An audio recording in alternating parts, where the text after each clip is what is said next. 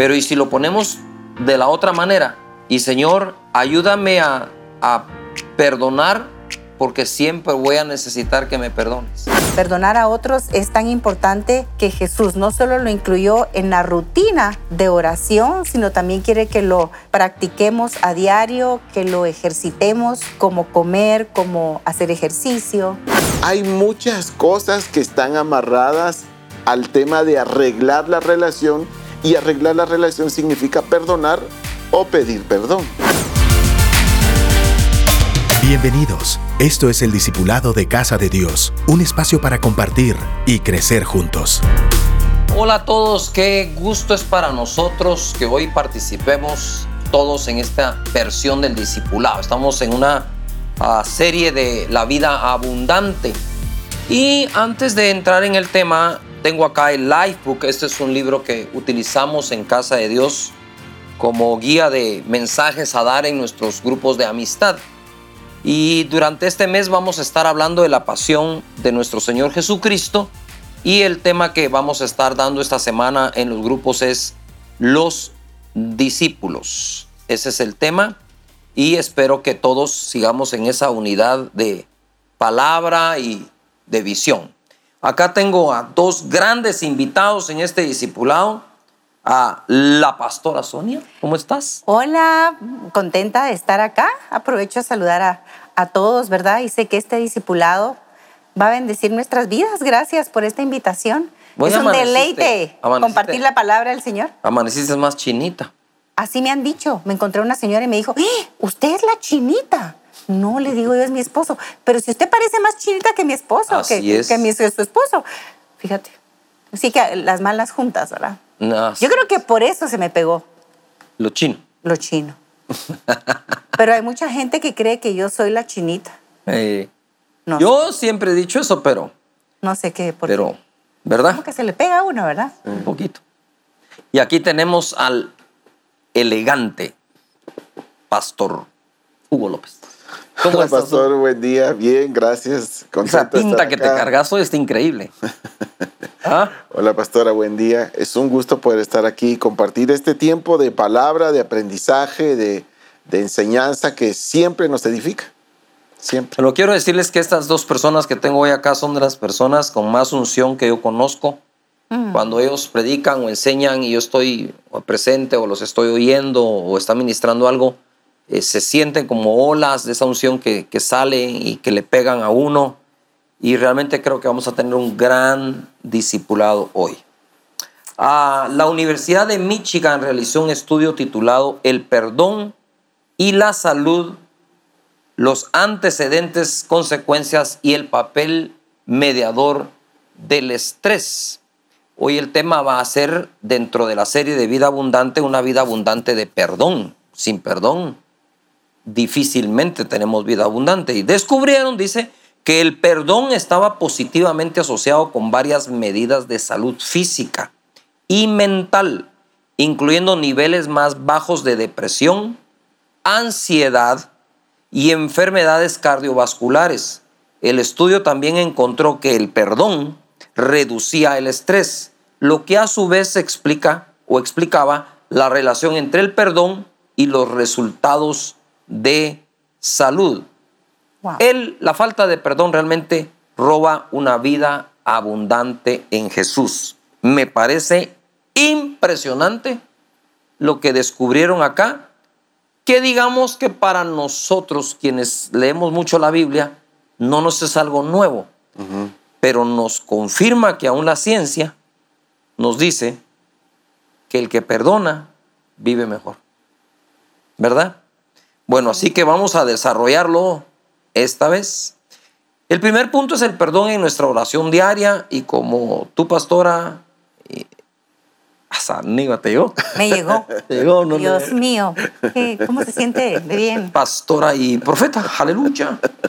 Sos experta en oración, conduce el Ministerio de Intercesión de Casa desde hace muchos años, 20 años. Vamos a cumplir el próximo año.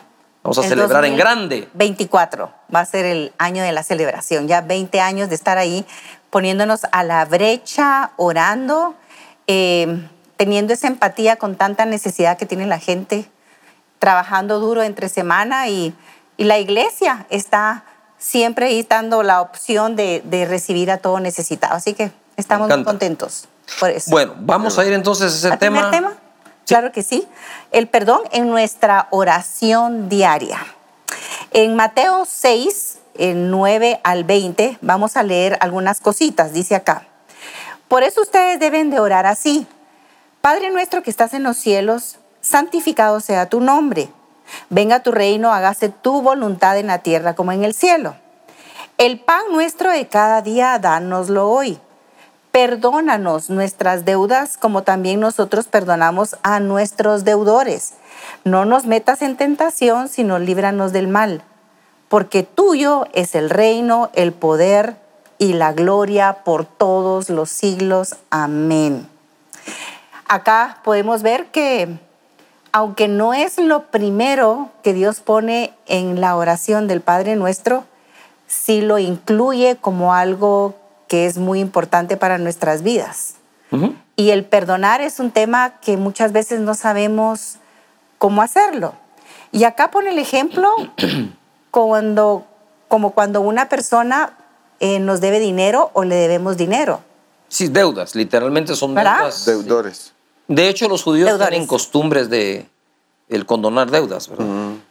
Entonces, eh, tenemos que llegar a eso, como cristianos, tenemos que llegar en un momento a poder manifestar eso también, de poder perdonar a los que nos deben.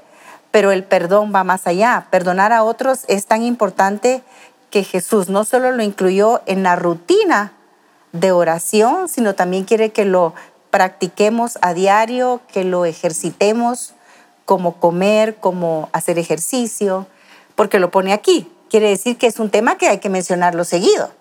Y dice acá que también el perdonar a otros es muy importante porque es una condición del ser humano.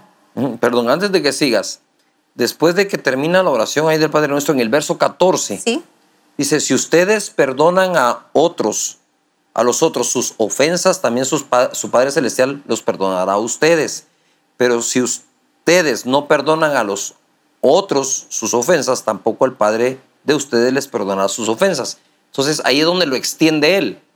En la, en la estructura o arquitectura básica del Padre Nuestro está deudas, pero luego agrega ofensas. Mm. Aquí la cosa a mí ah, se me pone un poco difícil.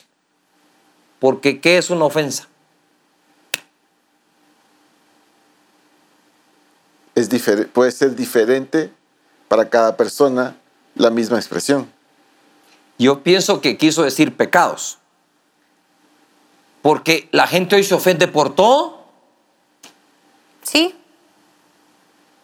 Es cierto. ¿Me ofendiste? ¿Por qué? porque es que me llamaron la atención por venir tarde. O sea que ahora no hay que llamar la atención por llegar tarde. Entonces, y eso no es un pecado. ¿Cómo va a ser un pecado En todo caso, el pecado es llegar tarde cuando tienen un horario. Me estoy, estoy poniendo un asunto un poco light si quieres, pero es que me ofendieron. Y tal vez lo que hicieron fue tratar un tema en que tal vez estaba incorrecto lo que se hizo y la gente se da por ofendida.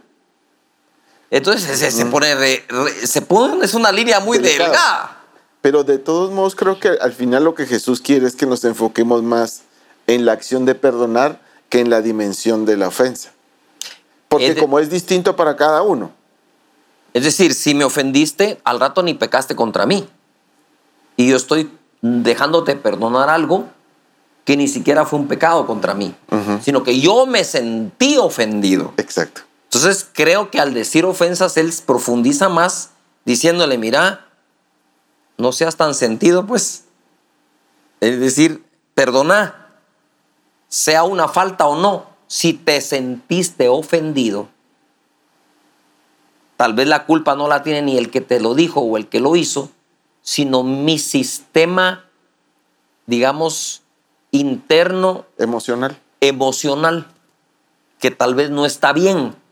Y mientras se corrige, al empezar a perdonar todo lo que me ofende, al final voy a generar un carácter que ya no me ofende eso. Exacto, porque el, el acumular ofensas te vuelve sensible incluso a ofensas Pequeñas. pequeñas. Pequeñas. Pero ya viene un cúmulo de cosas. Sí. O no, han- a ver, el dicho, ya no me ofende como antes eso. Ya no me siento tan ofendido como me sentía antes. ¿Qué pasó? Ya, ya. Eso es señal de que de plano sí perdonó las anteriores, porque ahora ya no le ofende. Y la verdad es que nunca debió ofenderle. Pero en lo que se desarrolla esa capacidad emocional de lidiar con ofensas, Él nos dice, perdónenlas. Otra cosa es perdona las deudas. Mis deudas como yo perdono a los que me deben. Eso sí, Sí. son literalmente otros 20 Otros 20 pesos. sí. Pero sí tiene mucho, mucho sentido lo que estás diciendo porque empezamos el tema con una salud mental. Quiere decir que estas cosas sí afectan en nuestro ser y en nuestro cuerpo, Total. ¿verdad? Un sentimiento como un pecado como tal. Entonces creo que ambas cosas es donde el Señor dice que tenemos que dominarnos y perdonarlo, ¿verdad? Y, yo- y aquí en las, pues vamos a hablar más adelante, hay un, hay un versículo que expli- explica muy bien qué es lo que tenemos que desechar, ¿verdad? Pero, A ver, eh, eh, bueno, está aquí en pero no te estás Efesios. pasando al punto 2, ¿verdad? Sí, no me quiero pasar a otro punto, pero a ver, dale, sí- dale en Efesios, dale, decirlo. Sí, lo voy a decir la primera parte para que la segunda la veamos después, pero dicen, desechen todo lo que sea amargura, lo que sea enojo, lo que sea ira, gritería, calumnias y tipo de maldad. Entonces sí hay, hay cosas específicas que la palabra del Señor nos está mostrando que salen del cuerpo a la hora de que nosotros no perdonamos. Ujú. Sí. ¿verdad? Entonces sí hay una, sí hay una, sí hay algo que está provocando en nosotros. Ahora ya entiendo por qué lo menciona acá en el Padre Nuestro. Ok, pero digamos Es verdad, enfocando- porque a veces es muy incómodo que uno agregue en su diario vivir el tema de perdonar a alguien. Porque Pero es no, hay necesario. necesidad- no es necesario. ¿Verdad? Entonces quiere decir que el Señor nos está diciendo aquí, considéralo. Porque a veces uno puede ser muy macizo de decir, ah, yo no ofendí a nadie. No, no, no, claro, no, no. no. ¿Verdad? Entonces, Normalmente la gente dice que lo ofendieron con intención y ellos nunca ofenden con intención. Eh, ¿verdad? Sí, esa, esa medida, esa ley que tiene uno para los demás, más no la aplica para sí mismo, ¿verdad? O sea, eh, sí, eh, suele uno ver mm, el, el daño que me hacen más que el daño que también Que he provocado. No, y no solo eso, sino la interpretación de la intención de la acción del otro para conmigo. Es que este me quería fregar. Pero él ha hecho lo mismo, pero a él sí sin intención. Entonces, cuando yo le pregunto a la gente, ¿cuántos alguna vez se han sido, los han ofendido, han ofendido ustedes sin intención? Ah, todos. ¿Y a cuántos los han ofendido con intención? Ay, ay, sí, todos también. Entonces digo yo, espérense, ¿ya vieron que la medida con la que medimos no es la misma con la que nos medimos a nosotros? Y de hecho creo que cuando uno ofende o uno va a pedir perdón, el, a mí, por ejemplo, no me gusta que me digan, es que no fue mi intención. Porque al final, de todos modos, lo hizo. Sí. Sea con intención o no. el- el- Lo que cuenta es que se hizo. Ya está hecho. Ya está hecho. Pero nosotros vamos a juzgar la intención. Exacto. ¿Verdad? Entonces se vuelve más complejo el perdón. Mira, hoy en la mañana, hoy, hoy estaba orando yo, precisamente esta parte del Padre Nuestro. Y dije, oh, y si cambio la manera de ver esto, dice, y perdona mis deudas así como también perdono o yo perdono a los que me deben, o perdona mis ofensas así como perdono a los que me ofenden. Y si la oración sería, eh, eh, Señor, am, ayúdame a perdonar las ofensas como quiero que me perdones. Mm, Y no, y no altera el final producto de esto, pero, y perdona mis deudas así como también perdono a los que me deben, ¿verdad? Pero y si lo ponemos de la otra manera, y Señor, ayúdame a, a perdonar porque siempre voy a necesitar que me perdones. Porque va a ser así o no. Es lo que dice en el 14 y en el 15. Sí. Exactamente. O sea, sea, que digamos, ¿necesitas perdón de Dios? Sí lo necesito. ¿Necesitas? Claro. ¿Necesitamos todos perdón de Dios? Todos lo necesitamos. Bueno, entonces, mejor si acumulo algo que esté a favor de mi cuenta, ¿no? Que es perdonar. para que cuando llegue el momento de necesitar perdón, tenga un saldo a favor, ¿verdad? Señor, perdóname y que el Señor te pueda decir, no tengas pena, tenés saldo a tu favor, has perdonado mucho. Entonces, yo trato de interpretar en la vida de que las ofensas que nos hacen, lo que cometen contra nosotros, es necesario que pase. Y es que era es tan importante y necesario el perdón que Dios, Jesús, después de, la, de explicar la oración, hace énfasis en esos dos versos, pero lo hace de una manera donde el perdón que quiero que venga de Dios para mi vida tiene que ver con mi manera de perdonar o mi expresión de perdón también. Y inmediatamente cuando uno ora esto y cuando uno perdóname por las ofensas, así eh, como yo he perdonado, en ese momento inmediatamente vienen o nombres o personas o situaciones de las que uno tiene que resolver. Sí. Y le voy a sumar todavía uno más. Si tú sabes que alguien tiene algo contra ti, ve y ponte a cuentas y luego presenta tu ofrenda. O sea, hay muchas cosas que están amarradas al tema de arreglar la relación y arreglar la relación significa perdonar o pedir perdón. Perfecto. Vetámonos al, de la, al perdón en las relaciones el perdón en nuestras relaciones. Mateo 18 del 15 al 21. Dice, por tanto, si tu hermano peca contra ti, ve y repréndele estando tú y él solos. Si te oyere, has ganado a tu hermano. Mas si no te oyere, toma aún contigo a uno o dos, para que en boca de dos o tres testigos conste toda palabra. Si no los oyere a ellos, dilo a la iglesia, y si no oyere a la iglesia, tenle por gentil y publicano. De cierto os digo que todo lo que atéis en la tierra será atado en el cielo, y todo lo que desatéis en la tierra será desatado en el cielo. Otra vez os digo, que si dos de vosotros se pusieren de acuerdo en la tierra acerca de cualquier cosa que pidieren, les será hecho por mi Padre que está en los cielos. Porque donde dos o tres congregados en mi nombre, donde dos, porque donde están dos o tres congregados en mi nombre, ahí estoy yo en medio de ellos. Dios mío. Entonces se le acercó Pedro y le dijo, Señor, ¿cuántas veces perdonaré a mi hermano que peque contra mí? ¿Hasta siete? Jesús le dijo, no te digo hasta siete, sino aún hasta setenta veces siete. Yo puedo agregar algo acá. Esto es lo que a mí me impresiona porque uno nunca se llega a imaginar que tenga que perdonar tantas veces en un solo día. Entonces, eh, aquí este, esta porción de la Biblia lo que me habló a mí cuando lo estaba leyendo antes de compartir acá en el discipulado es que el famoso versículo que siempre usamos, que si dos o tres están congregados en mi nombre, ahí estoy yo en medio de ellos, está hablando en un contexto de perdón. Y en el, ¿verdad? De perdonar a alguien. Y en el Antiguo Testamento hay un caso en Levítico donde está el ejemplo de una, de una madre que está intercediendo por su hija y, el, y lo llevan delante de Moisés. Y en, delante de Moisés le dicen que haga su justicia y que mate a las personas. Aquí lo tengo si quieres que lo lea para que le pueda dar a entender, porque el Antiguo Testamento nos enseña a pagar mal por mal, porque esperaban que Dios les dijera cuál era el resultado del juicio y pagaban mal por mal. Si él mintió, preséntelo delante de los demás y apedréenlo.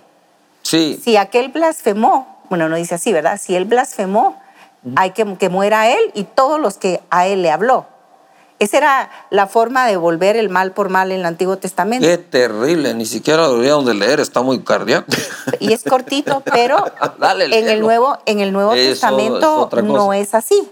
En el Nuevo Testamento el Señor Jesucristo nos dice en Romanos 12, 17, no paguéis a nadie mal por mal, procurad lo bueno delante de todos los hombres.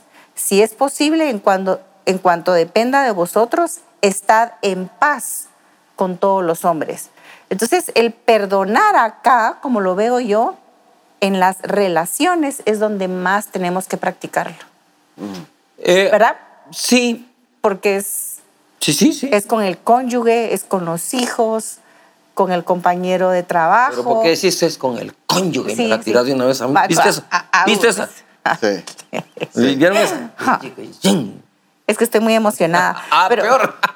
Es que sí, es muy linda esta enseñanza porque uno no mira esa magnitud de, de, saber que va a llegar la posibilidad o la estadística va a crecer a que yo tengo que perdonar a diario 70 veces 7. Ah, mira, pues aquí les voy a dejar Imagínese. una. Aquí les voy a dejar una, porque es relacional. Primero dice que donde dos o tres estén congregados en mi nombre, ahí estoy yo. Pero parece que nos está diciendo que Él se va a congregar donde unos se perdonen a otros. Exacto. Cierto. Por el contexto. Sí. ¿Podríamos interpretarlo así? Sí. Va. Entonces quiere decir que cuando uno peca contra el otro, se deberían perdonar en lugar de cambiarse de iglesia. Porque el cambiarse de iglesia no exime no exime a la persona de perdonar. Me cambio, pero no perdono. No resolvió nada. Se alejó de la solución. Es, es impresionante. Ahora, te voy a dar una más. si tu hermano peca contra ti, ve y repréndele estando tú y él a solas. Si te oyere, has ganado a tu hermano. Mas si no te oyere, toma un contigo a uno o dos para que en boca de dos o tres testigos conste toda palabra. Si no te oyere, dilo a la iglesia.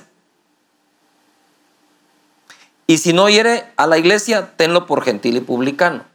Pero aquí se, hay una pequeña aparente contradicción, porque viene Pedro y al oír eso dice, ¿y hasta cuántas veces tengo que perdonar yo a mi hermano? Al día. Siete. No le dice Jesús hasta 70 veces 7. Quiere decir que nunca tendrías que llegar a llevar un hermano extra contigo, ni mucho menos decírselo a la iglesia. Porque quiere decir que no lo, no lo perdonaste. Sí. No está buscando, él no, él no está perdonando, él está buscando que le hagan justicia al otro. Sí, sí, así es. Que todos sepan lo que este me hizo. Evidenciarlo. ¿Verdad? Entonces cuando cuando evidenciarlo. Entonces, cuando Pedro sale con que hasta cuántas veces lo perdono, hasta siete. No, hasta 70 veces siete, son 490 veces. A un hermano. En un no a 490 hermanos. No, pues. en un día. En un día. Entonces quiere decir que yo a ese cuate lo tengo que perdonar hasta 70 veces 7 en un día. Si, si él me dice que haga eso, ¿cuándo llevo a un hermano de testigo? O sea, eso no, eso no va a pasar por todas las veces que hay necesidad de perdonar. Y yo creo que Jesús lo primero que dice lo dice basado en lo que desean antes. Y al final cuando Pedro le pregunta, que sabía que se le iba a preguntar, resuelve de otra forma. Diciendo, mira Pedro, si lo perdonas 70 veces 7 al día, seguramente es que nunca lo vas a tener que andar reprendiendo por lo que te hizo delante de nadie. Exacto. Sí. Y, ah, perdón, y si nos vamos a los momentos donde precisamente después, eh, antes y después de esta conversación, ellos dos tienen que vivir el perdón. Los dos. Jesús tiene que perdonar a Pedro por, pues fue el que lo negó. Sí. Jesús tuvo que perdonar a Judas que lo traicionó. Jesús tuvo que perdonar a la gente que lo, que lo crucificó y cuando dice perdónalos, no saben. no saben lo que hacen, pero eh, para poder él decir perdónalos, él ya los perdonó en su corazón. Pero esa es la, y, la vez en que Pedro, creo yo, este, este es un pensamiento mío, tuvo que perdonar a Jesús cuando le dice, apártate de mí, Satanás. Sí, digamos que eso lo pudo haber ofendido a Pedro. Claro. O sea, no fue bonito.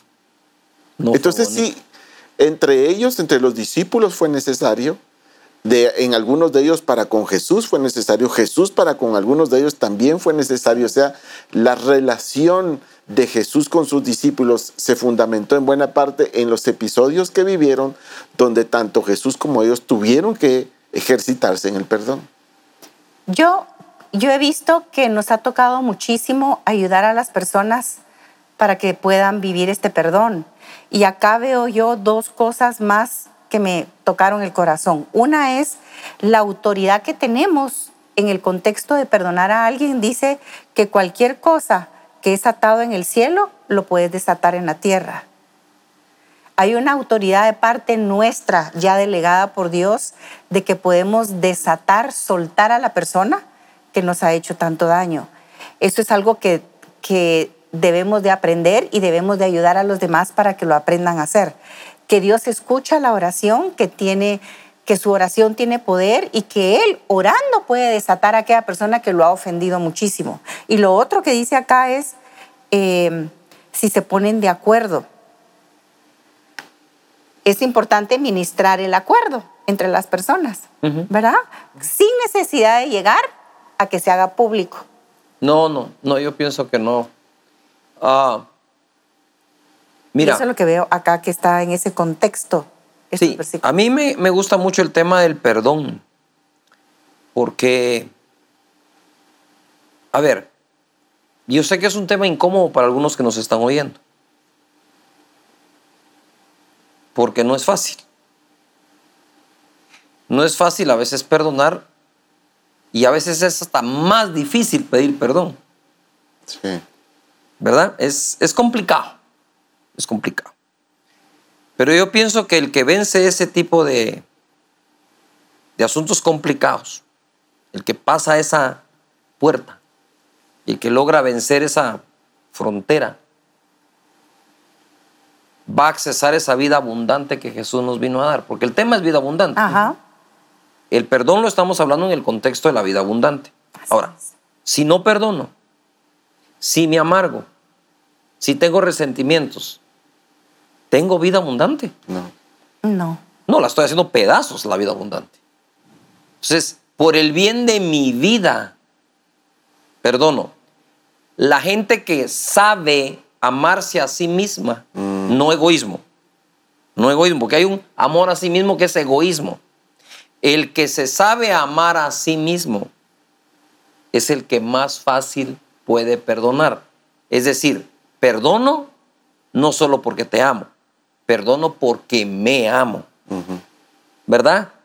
Y dice la Biblia que por amor a Él mismo nos perdonó. No nos perdonó solo por amor a nosotros, nos perdonó por amor a Él. Él, Dios se ama.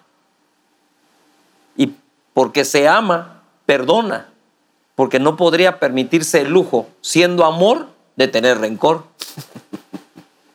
o resentimientos. Por eso Él dice, venid y estemos a cuentas, ¿verdad?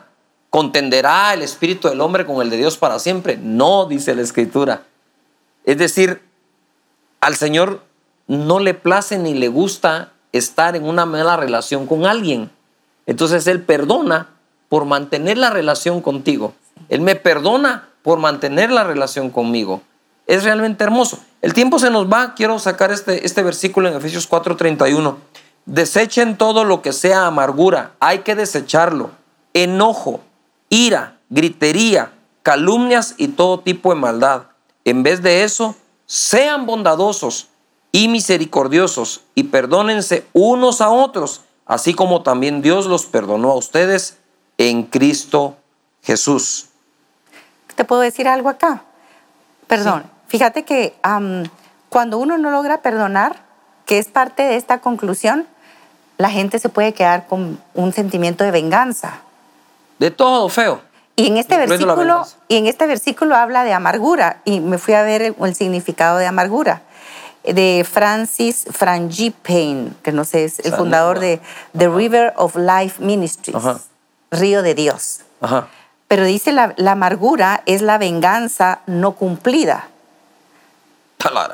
Se produce cuando no se satisface el deseo de venganza al nivel que nosotros queremos. No, eso es todo demasiado gruesa. Por ahí vamos a empezar. La venganza Vamos, la amargura es el deseo de venganza no, cumplida. no cumplida. Se produce cuando no se satisface el deseo de venganza al nivel que nosotros queremos. Y yo creo que esa es una de las cosas que... Tal vez por eso dice Dios, mía es la venganza. Yo pagaré. En otras palabras, si tú te vengas o te quedas con el deseo, serás una persona amarga. Y Muy bien. Y lo peor es lo que se convierte la persona que está sintiendo eso y a veces no, no nos damos cuenta. Por eso, el tema es la vida abundante, ¿no? Uno nota cuando la gente qué le pasa, en qué se convirtió, qué tendrá, se ve mal, Y sí, es, es, es, por eso, porque, porque eso que se está viviendo por dentro, al final lo que queremos decirte es, si quieres una vida abundante en Cristo, porque Él te la vino a, dar, no hay manera de tenerla sin el perdón. El perdón que Dios nos otorga y el perdón que nosotros otorgamos a los demás también. Padre, te damos muchísimas gracias por este discipulado, por darnos esta palabra, este hermoso tema de verdad. Y Jesús, tú eres Salvador y salvaste a través del perdón. ¿Cuántas cosas se salvan cuando perdonamos, Señor? Ayúdanos a ser personas perdonadoras y a pedir perdón cuando nosotros seamos los que pecamos contra otros y los ofendemos. En el nombre de Jesús. Amén. Dios los bendiga y que en el próximo discipulado nos veamos bajo la unción del Espíritu Santo.